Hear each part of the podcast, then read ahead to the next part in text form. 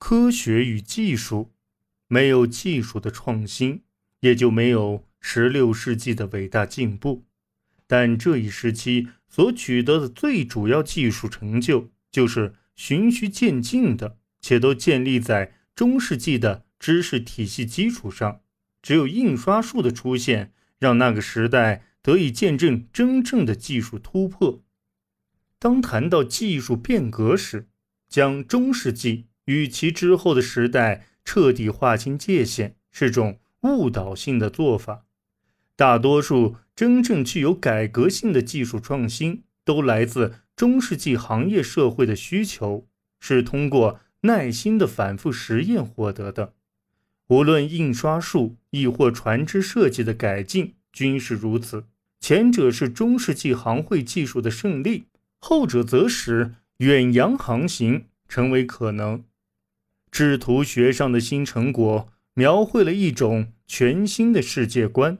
然而，讽刺的是，地图制作者所犯的错误与他们所取得的成功，都是同样激励了那些航海探索的发展。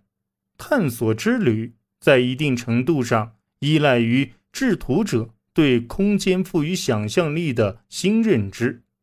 若论实际进展，十五世纪的海员要比具有科学态度制图者取得更多的进展。在制图界，许多理论都是基于对公元二世纪希腊制图者托勒密所制地图的再发现构建的。从托勒密开始，哥伦布及其同时代的人都相信地球是个完美的球体，而有人居住的土地则是连续的大陆块，从欧洲一直延伸到亚洲的最东边界。但托勒密的结论也指出了这种虽迷人但只是部分正确的认知的危险性。如果托勒密是对的，那么一直向西，驶跨过海洋，就可能到达亚洲。十五世纪的空间意识只是部分的源于地图展现的视觉图像。除了尊崇托勒密的观点外，哥伦布还受到一些散文著作的启发。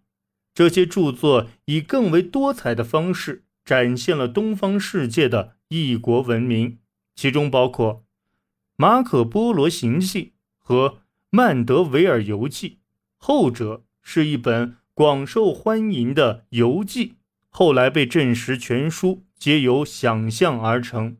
于是，无知和误解被当作真知和技术进步。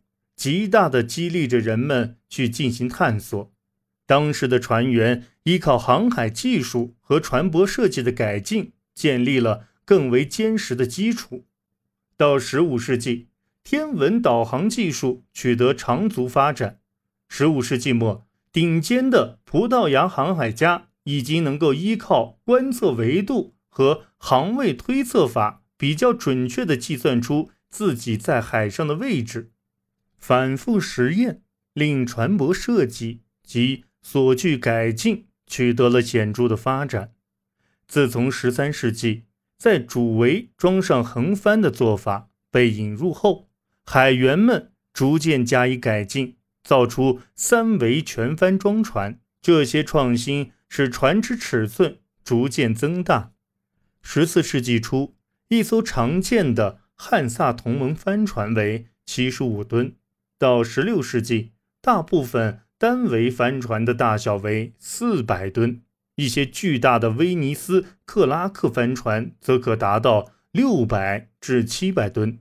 从那时起，一直到一千八百年，欧洲的船舶尺寸基本都没有超过这种吨位。这里所提到的递增变化很难准确到具体日期或时期。而这一时代最具戏剧性的技术改革——印刷术的发明，则能追溯到具体日期。大众对书籍的渴望自中世纪业已存在。一四四零年至一四六零年，一群专注且雄心勃勃的企业家们想出了解决之道。这样的一种技术在当时是非常震惊的：先用金属铸成数个千字号。和字体都相同的单个字母的字模，用油墨将其印在纸或毒皮纸上，在纸张变干之前，再在纸的反面印刷，然后将它们裁折装订成书。这是一项极其复杂、昂贵且大胆的尝试。只有中世纪行业协会的技术能让它成为可能。最重要的是，协会还为这个伟大的项目提供了足够的资金。在头几年，发明者和投资者之间产生了激烈的分歧，资金亏损厉害。但印出的书籍很快便度过了实验期，成为独立的手工艺品。第一批印刷品书籍约于1455年出现在德国美因茨。此后三十年间，这一新技术在多数西欧国家得到推广。至一四八零年，至少三十个城市拥有印刷业；到十六世纪，印刷点已超过一百个。一些欧洲城市，如威尼斯、巴黎、罗马和安特卫普，已经成为主要的书籍制作中心。到这时，书籍。已在不断的技术实验改进中达到了比较成熟的形式，在一些规模较大且财力较强的印刷厂里，印刷工已经成功使用了复杂的专业字体，如希伯来字体和希腊字体。起初，人们运用单一字体统一格式的形式来盲目模仿手写稿的观感，而此时。这种做法已让步于更新颖的形式。